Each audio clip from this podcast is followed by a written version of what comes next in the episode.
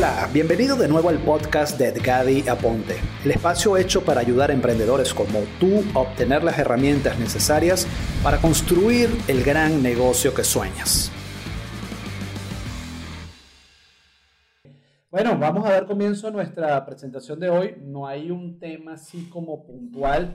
Y bueno, hoy vamos a hablar, vamos a contestar preguntas, ¿no? Yo traigo algunas preparadas aquí, pero antes de la gente se sigue conectando, hay muchísima gente que está comenzando, quiere comenzar en este mundo digital y pues es un momento especial, un momento importante de tomar decisiones hacia dónde llevas eh, tu negocio o hacia dónde inviertes tu dinero o qué cambios vas a hacer en tu negocio, si ya vienes en el mundo de los negocios de Internet o por lo menos intentando hacer cosas, qué camino tomar y, en esta avalancha de personas. Entonces, eh, creo que es momento de, hacerse las preguntas, de saber hacia dónde tú apuntas, hacia, saber hacia dónde llevas tu conocimiento, saber hacia dónde inviertes dinero, en qué momento invertir dinero. Estamos en un buen momento para invertir. Particularmente yo siento que sí, siempre y cuando sepamos dónde vamos a poner el dinero. Eh, por ejemplo, la gente que hace trading tiene un gran momento a pesar de que hay una baja importante el que compra hoy puede esperar un gran empujón hacia arriba eh, en los próximos meses. Eh, gente que hace marketing de afiliados, tenemos una posibilidad inmensa de hacerlo, pero de hacerlo rápido. Eh, gente que quiere entrar en el mundo de los infoproductos va a tener que acelerar el proceso porque eso es un mercado exageradamente competitivo y eso no significa que no estemos ahí, pero hay que acelerar el proceso de conocimiento de cómo crear un curso para que realmente el trabajo esté en donde, en cómo lanzar ese, ese producto. Hay que cambiar estrategias de tráfico, hay que hacer varias cosas inclusive en este mundo de los negocios de Internet. Si tú, por ejemplo, tienes un restaurante, ¿qué te espera en los próximos meses? Por ejemplo, en Colombia, más de 10.000 restaurantes van a cerrar en lo que queda de año y, muchos migrarán hacia lo que es la parte del delivery con Rappi, con domicilios.com y todo esto. Eh, pero bueno, pero son cambios que necesitas eh, implementar y validar en tu negocio. Si eres un conferencista, por ejemplo, eh, ¿qué, ¿qué, cambios le vas a dar para ahora esas conferencias que no vas a poder dar y no de manera masiva, inclusive este año, cómo llevarlas a, eventos eh, online. O sea, hay una cantidad de cosas que hay que empezar a hacer en este momento y que lo más importante hoy, en, este momento hay que saber hacia dónde apuntamos. Bien, hoy no tengo Instagram, quería probar a ver si Instagram nos está jalando gente. Todo a mí me gusta probar todo, ¿no? Mi enfoque, y ustedes lo saben, es crear una gran comunidad eh, en YouTube, es empezar a hacer otras, otras estrategias de tráfico un poquito disruptivas, como la palabra de moda, ¿no? un poquito diferentes y me gusta testear todo, me gusta estar probando todo. Eh, por ejemplo, ahorita técnicas que, o, estrategias que les digo, no estamos avisando vía email a que vamos a estar en vivo en YouTube eh, todos los días. Eh, para ver cómo bajan o suben los números. Estamos apoyando mucho nuestra comunidad en Facebook y de allí se está generando como todo el, la, explosión de todo lo que vayamos a hacer. Estamos enviando eventualmente a WhatsApp. O sea, estamos tratando de probar y, lo que yo quiero a través de lo que hacemos es que ustedes también se fijen, ¿no? De las cosas que nosotros hacemos para que ustedes puedan eh, aplicarlas y, lanzarlas en sus negocios. Bien, ¿cuánto tiempo puede durar un infoproducto, Estela? Fíjense. Yo sé que hay muchas personas que quieren hoy eh, crear su primer producto. Es que a la hora de nosotros o pensar en crear un producto, ¿no? Debemos pensar más que crear el producto en lanzar el producto. Cuando tú creas un producto, lo menos importante precisamente es crear el producto. No porque no sea importante, evidentemente tienes que crearlo para poder venderlo, pero el trabajo fundamental es no pensar en mi producto, sino pensar en cómo lo voy a vender, sino pensar en cómo lo voy a lanzar, dónde está mi mercado objetivo. ¿Realmente mi mercado que tengo pensado necesita este producto? ¿Sí? Porque ¿cuál es el gran error? Y lo digo en alguno de los episodios que hemos hablado acá. El gran error es pensar que tengo un producto, ¿no? Y ya con eso hice todo y me preocupo más por el producto, me busco un diseñador que me cobre un montón de dinero por diseñarme las páginas, por diseñarme una buena carta de ventas.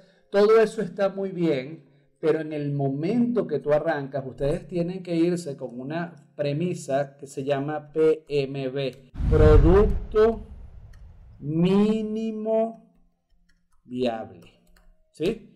O sea, lo primero que tienes que hacer, Estela, si vas a lanzar, Eh, si vas a lanzar un producto, debes pensar en un producto chiquito. Cuando me preguntas cuánto tiempo puede durar, cuatro lecciones o cuatro módulos con dos o tres lecciones cada una, cada lección unos cinco minutos, diez minutos, no importa la cantidad de contenido que tengas en este momento, lo importante es tener un producto pequeño, por eso se llama producto mínimo viable, porque va dirigido a una AMB, audiencia mínima viable. Va a una AMB, audiencia mínima viable, audiencia mínima viable, porque tú al final lo que queremos es encontrar una audiencia que yo pueda probar un producto, que lo pueda vender, ¿no? Y de ahí en adelante poderlo escalar. Entonces yo ahora digo, hago un producto más grande, le meto comunidad en Facebook, le hago descargables, le hago una cantidad de cosas que te los entrego ahí en la, en la, calculadora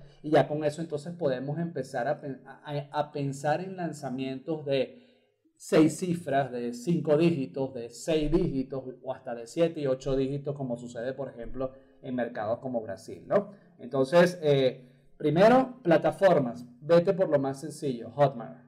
Hotmart, eh, y hablo de Hotmart así como te pudiera hablar de Clickbank o te pudiera hablar de Saxa o te pudiera hablar del mismo ClickFunnels. O sea, con ClickFunnels tú puedes organizar tu zona de miembros en la zona de membresía que tú entregas las credenciales para que la gente después que pague automáticamente reciba sus accesos y pueda entrar en una zona de miembros privada donde tú tienes toda la información eh, que estás entregando como producto. Bien, entonces, audiencia mínima viable, crear un producto mínimo viable y de ahí inmediatamente no invertir mucho tiempo en diseño, ni en creación de espectaculares páginas, porque eso es lo de menos. O sea, yo he tenido lanzamientos que ni carta de ventas tenemos, sino sin ser directamente al checkout y vendemos, ¿no? Entonces, es tratar de, de, validar cuál es, mi, cuál es mi filosofía. Yo siempre lanzo productos cuando no tengo la seguridad que el producto se va a vender o cuando no tengo el tiempo para grabarlos, yo lanzo productos en vivo, lo grabo en la primera en el primer lanzamiento y ahora mi segundo, mi tercero, mi cuarto, nuestro quinto, nuestro sexto lanzamiento va a ser mucho más fácil, que ya creaste el contenido. Por ejemplo, si eres un coach que quiere lanzar su primer producto en internet, yo te sugeriría que vendieras un programa de coaching grupal, ¿no? Y de ahí en adelante grabar esas sesiones de coaching grupal y de ahí en adelante poder, eh, pues de alguna manera, eh, eh, grabar el producto y luego decir, bueno, lo probé, lo vendí, tengo testimonios, puedes pedir testimonios de la gente que tuvo la, experiencia contigo si fue positiva, llenas la carta de ventas de testimonio, puedes crear una carta de ventas porque a lo mejor al principio se lo vendiste a tu comunidad, pero ahí, ahí caemos en lo que yo les hablé desde el principio, o sea, tener una comunidad.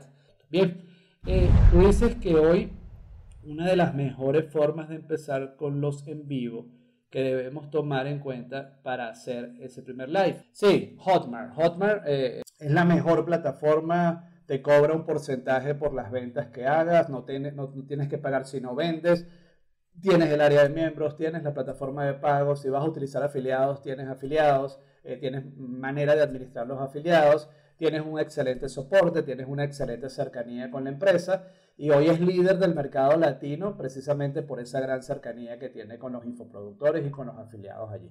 Recuerden, edgadiaponte.com slash curso gratis, curso guion gratis, creo que es, ahí lo tenemos, curso guion gratis, lo tienes en el chat, curso guion gratis, un entrenamiento de email marketing, entrenamiento, el ABC del marketing de afiliación y entrenamiento de cómo crear tu primer infoproducto. Tres productazos que tienen allí y que si se ponen a analizar el contenido que hay para hacer gratis, ojalá ustedes le puedan dar el valor que tienen. ¿Sí? Bien, perfecto. Ok, María Luis pregunta los live.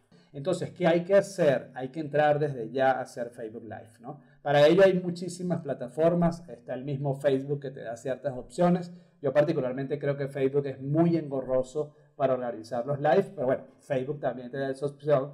Pero, ¿qué hay que hacer en tu primer live? Bueno, más que el primer live, lo que tenemos que entender es que para hablarle a alguien tú tienes que tener una comunidad. O sea, para hacer un live, tú tienes que tener una comunidad. Y qué mejor que tener una comunidad en Facebook, un grupo en Facebook. ¿Y por qué hablo de grupos en Facebook? Porque hoy las estadísticas hablan que cuando tú haces un live en tu página de negocios, es decir, en tu fanpage, prácticamente te está viendo menos del, entre el 0.1% de la comunidad que tienes allí al 6% siendo optimista cuando tienes una fanpage que se mueve muchísimo, ¿no? En los grupos, si haces un trabajo de publicaciones y si haces un trabajo de reacciones a la hora de hacer el live, o sea, que la gente reaccione e invitas a que le dé me gusta, me encanta, todo esto, esa onda expansiva del, del tráfico orgánico se expande de tal manera en tu grupo que prácticamente cuando tú dices voy a aparecer en vivo, prácticamente todo el grupo lo ve. Si has hecho un trabajo de publicaciones y de estrategias orgánicas, por eso te invito a que vayas al grupo nuestro y ahí vas a poder ver tres clases que te explico cómo hacer esto, ¿no?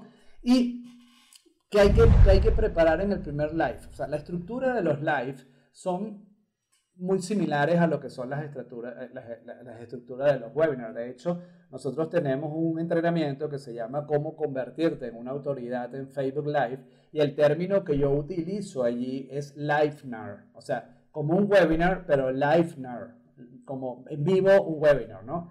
Es prácticamente igual, o sea, te presentas, eh, dices de qué vas a hablar en el live, traes un problema y lo agitas bien para que la gente que tú sabes que te está viendo eh, puede, puedes eh, tener, puedes, puedes hablarle de problemas que la audiencia tiene para que tú puedas resolverlos, ¿no? Das soluciones al problema y si tú quieres luego al final del live tú vendes, ¿no? Pero mi recomendación al principio es que los live te ayudan muchísimo para crear engagement con la gente. Imagínense esta estrategia. Ustedes hacen tráfico frío hoy. Hacemos una campaña de tráfico, la gente se suscribe a una landing page. La gente hoy que se suscribe a tu landing page está expuesta a 10.000 landing pages simultáneas también en tu cada vez que hay una publicidad, cada vez que entran en YouTube, cada vez que van a Facebook, hay una publicidad que los invita que te registres, que veas videos. O sea, hay una cantidad de contenido y una cantidad de más de distracción que hace que el tráfico frío que hoy tú generas puede convertirse en algo no tan rápido para que se convierta en un cliente para ti. Cuando tú haces estrategias de tráfico, que puede ser tráfico frío, pero también tráfico orgánico, ¿no? Tú estás llevando a la gente a un grupo o la estás llevando a un embudo, pero cuando tú, por ejemplo, si tú haces una estrategia de que la gente se registre a tu landing page en tráfico frío, lo más rápido que tú puedes hacer es invitar a la gente a que vaya a un grupo en Facebook o que vaya a una comunidad en LinkedIn. O sea, hay ciertos eh, ambientes que te permiten conectar mucho más rápido con la audiencia, pero cada día vemos más que la gente cuando se suscribe a una página de aterrizaje y luego es que la llevas a un grupo, ¿no? Se quedan muchos en el camino y el proceso de enviar emails, el proceso de hacer llamados de acción para que la gente vaya al grupo, no es tan rápido que tú puedas invitar directamente al grupo, ¿sí? Cuando tú conviertes, por ejemplo, que es la estrategia que estamos aplicando mucho ahora, conviertes tu perfil personal de Facebook en, una, en un perfil mucho más de negocios y tú puedes llevar desde allí a la gente, a tu grupo, esa cercanía en un live se hace muchísimo más rápido y la gente o te quiere más porque conectas bien cuando estás haciendo el live o se aburre de ti y prácticamente se da de baja. O sea, son las cosas que hay que tener en cuenta. Ahora, no por eso no significa que como nunca has hecho un live, no lo puedas hacer. O sea, hay que asumir el riesgo, ¿no? Y es pararte a hablar. Chicos, aquí la parte hoy importante es ser muy, muy friendly, muy amigable, muy cercano, muy, muy, muy estar de cerca con la gente, la gente quiere contestar preguntas, la gente quiere preguntar, la gente quiere cercanía y es precisamente lo que se logra con los live. Y allí la mejor manera de conectar es esto que estamos haciendo, es estar en vivo. Por eso les hablaba, y creo que fue en el episodio número, no me acuerdo, búsquenlo en la lista de difusión o en la lista de reproducción en este video, eh, de 16 nuevas áreas que nacieron después de esta pandemia, ¿no? Y una de ellas, la que a mí más me gusta, es enseñar a la gente cómo estar en vivo, o sea, enseñar a la gente cómo estar en un live,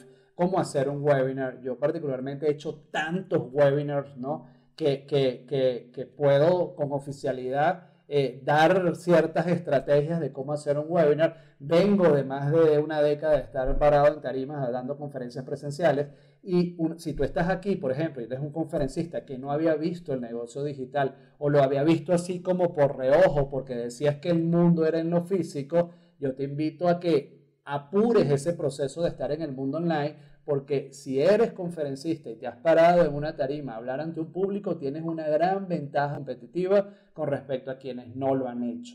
Y conectar eso con una plataforma que te permita ir global, conectarte con cualquier persona del mundo, pues puede ser algo realmente súper bueno y súper interesante. Bien, ¿y qué tan fácil y recomendable es crear una app para dar coaching 24/7? Para consultas con coaches de varios países estilo Uber. No, esa idea, eh, todas las ideas son válidas. la, gran, la gran ventaja que hoy tenemos es que no tenemos ningún problema con la tecnología. Pero vuelvo y hago la pregunta, porque a veces uno eh, vuela la imaginación de hacer mil cosas, pero cuando te das cuenta tienes muchísimas cosas, pero al final, ¿a quién le vendo?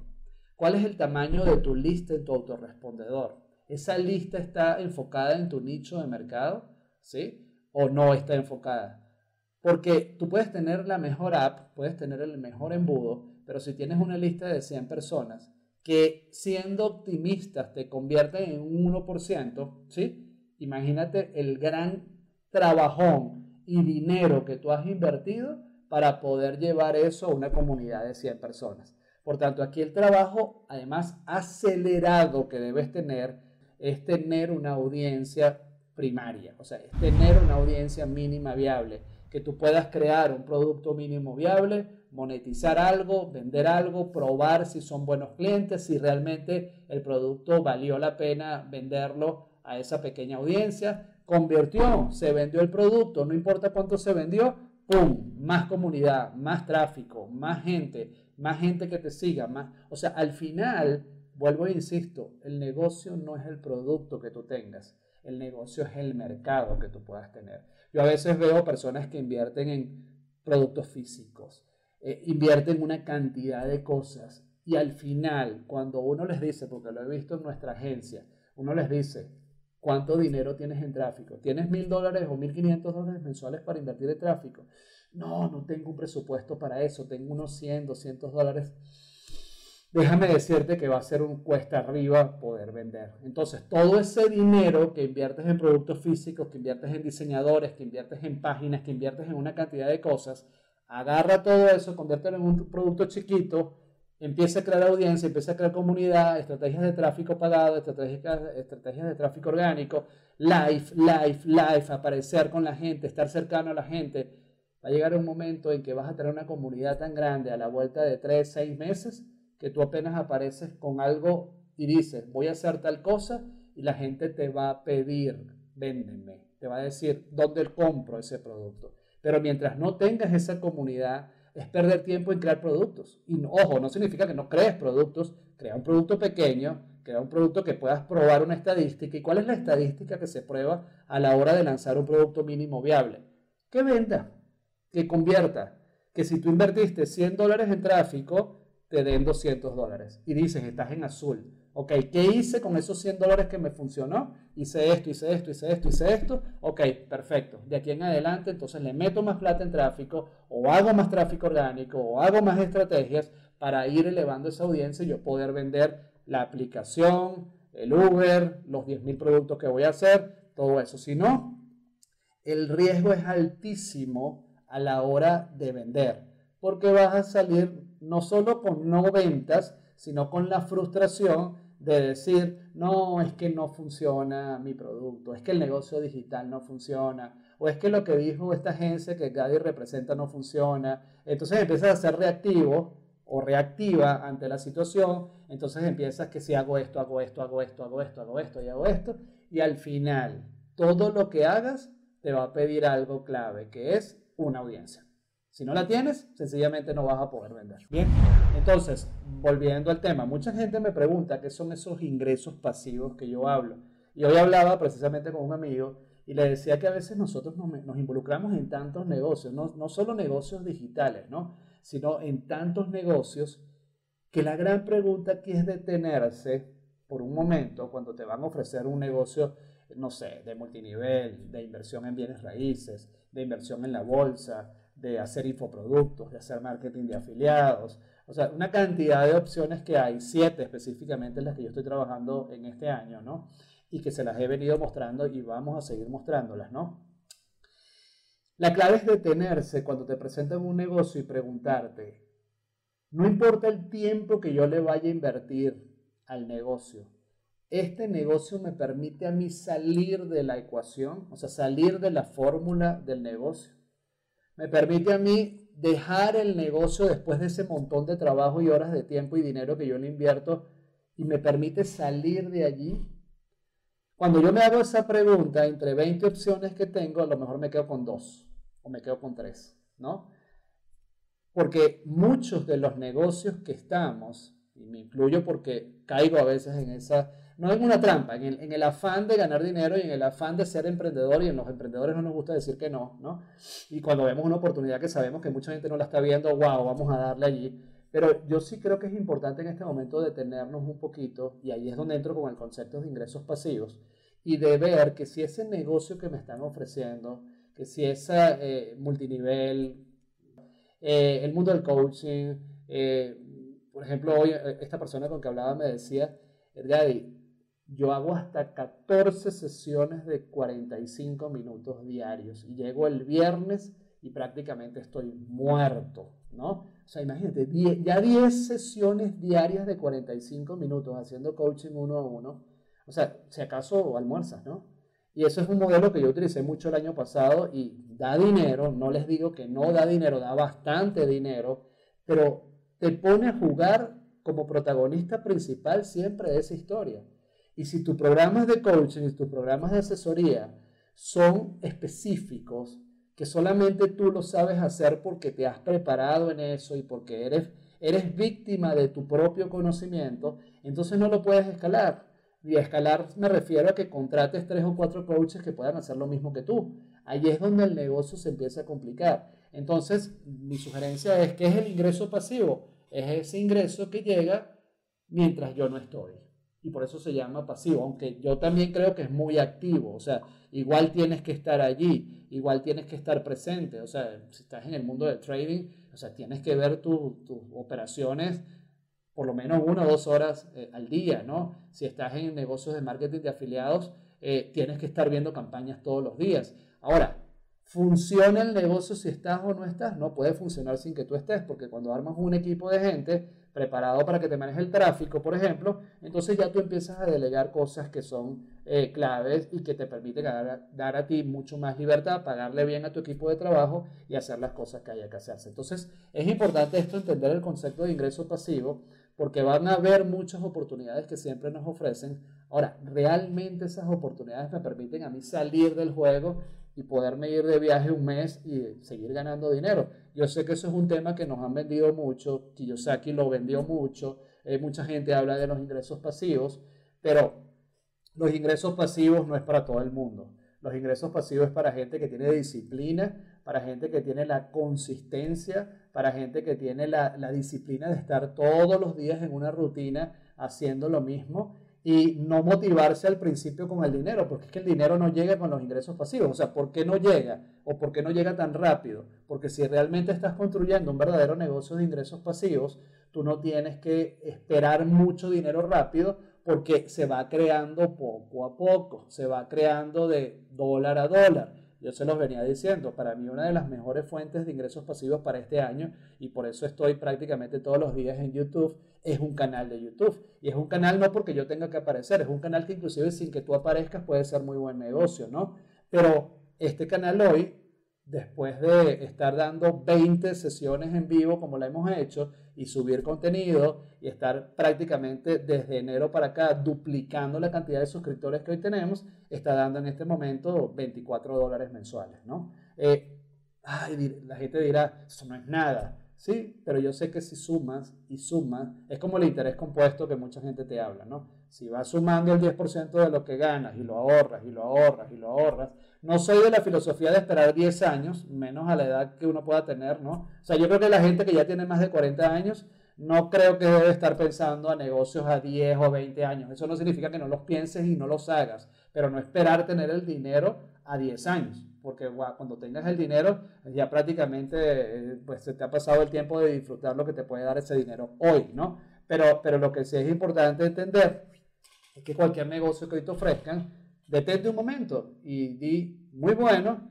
pero hasta dónde yo tengo que estar allí para que el negocio funcione. Es mi filosofía y es la filosofía que trato de transmitir a todos. Por eso es que cuando yo escucho mucho hablar, y de hecho voy a hacer un episodio de Buenas noches hablando de eso, eh, a, Gary Vaynerchuk hablando de dale duro, dale duro, trabaja, trabaja, trabaja. Bueno, ¿hasta dónde yo tengo que trabajar tan duro para que el negocio funcione? Él dice, hustle, o sea, dale muy fuerte hasta que tengas el triple en ropa en tu closet de lo que ganas, ¿no? Entonces tú dices, bueno, si ese es un valor de él, perfecto, ¿no? Pero lo que yo quiero decirte con esto es que si hay que trabajar duro el ingreso pasivo, más que duro, consistente y encontrar modelos que sean inteligentes a la hora de invertir el tiempo. Y cuando te digo eso a ti, me lo estoy diciendo a mí. Todos los días me lo digo y todos los días me intento quitarme cosas y quitarme cosas que me, que me alejan de eso que realmente quiero construir, ¿no?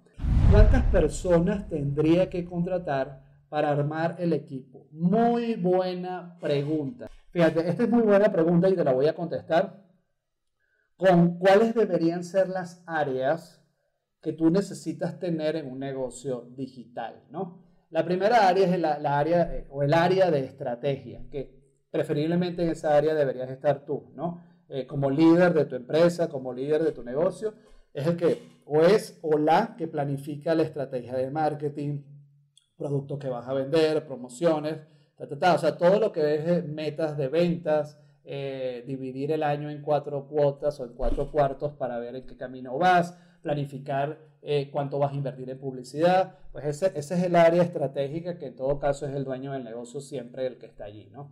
La segunda área, y en ese orden de importancia, no porque las demás no sean importantes, sino que las que más cercanas están a ti en ese mundo de estrategia, es el área del tráfico, ¿no? O sea, eh, eh, estar muy cercano con tu equipo de tráfico, sea el equipo orgánico o el equipo de tráfico pagado, no importa, el tráfico es lo que va a alimentar esa estrategia, ¿sí? Que tú quieres vender. O sea, cuando tú haces, por ejemplo, nosotros tenemos un modelo que se llama el modelo de la servilleta, ¿sí? Que lo aprendí con un gran amigo, Juan Martitegui, que es uno de, mis mentores, ¿no?